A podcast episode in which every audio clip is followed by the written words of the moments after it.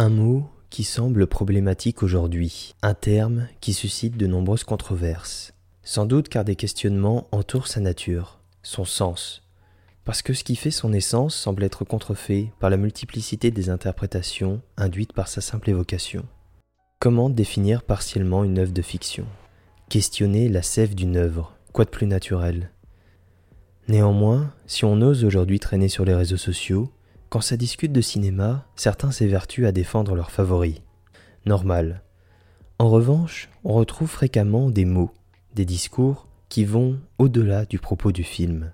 L'exemple récent de Bac Nord, un film de Cédric Jiménez qui traite de faits divers sur les policiers luttant contre le trafic de drogue dans les quartiers nord de Marseille. Avant sa sortie, le film fait déjà polémique lors de sa présentation à Cannes, notamment lors de la conférence de presse le lendemain de la projection du film, où un journaliste anglais interpelle l'équipe sur le fait que celui-ci serait du pain béni pour l'extrême droite française.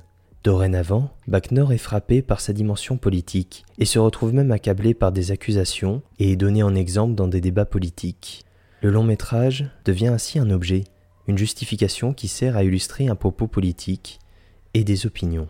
Et oui, tout est politique dans l'art et évidemment les films. Peu importe leurs propos, ce sont des entités politiques. Après, reste au public de savoir ce qu'il en fait et comment l'interpréter. Car c'est là la clé du débat. Le réalisateur et l'équipe du film se défendent et renient l'appropriation de leur film par l'extrême droite. Mais le mal est déjà fait. Le film est visible dans les salles de cinéma. C'est dorénavant au public qu'il appartient. Mais Bac n'est pas un documentaire, ni un reportage d'enquête d'action qui suivrait le quotidien d'une brigade de police. Non, c'est une œuvre de fiction. Un film de cinéma, certes partiellement inspiré de faits réels, mais surtout écrit, imaginé, inventé. L'idée, L'ossature, la colonne vertébrale de l'histoire, est réelle, bien que écrite pour le film, mais derrière ce travail, il n'y a pas la volonté de retranscrire le réel, juste l'envie de raconter une histoire pertinente. Alors que l'on soit d'accord ou non avec la façon de la raconter, de mettre en scène cette histoire et son propos, à chacun sa sensibilité son orientation politique. Un film propose une interprétation parmi d'autres de la réalité, mais se base sur l'imagination de l'homme avant tout.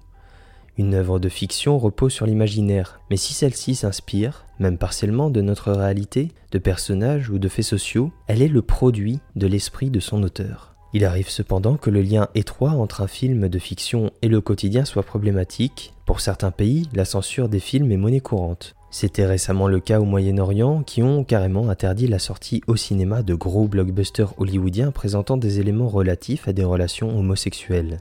Et oui, dans des États où les libertés sont restreintes, même un film Star Wars ou Marvel peut poser problème. Bref, la morale de tout cela, c'est sans doute qu'il ne faut pas tout confondre.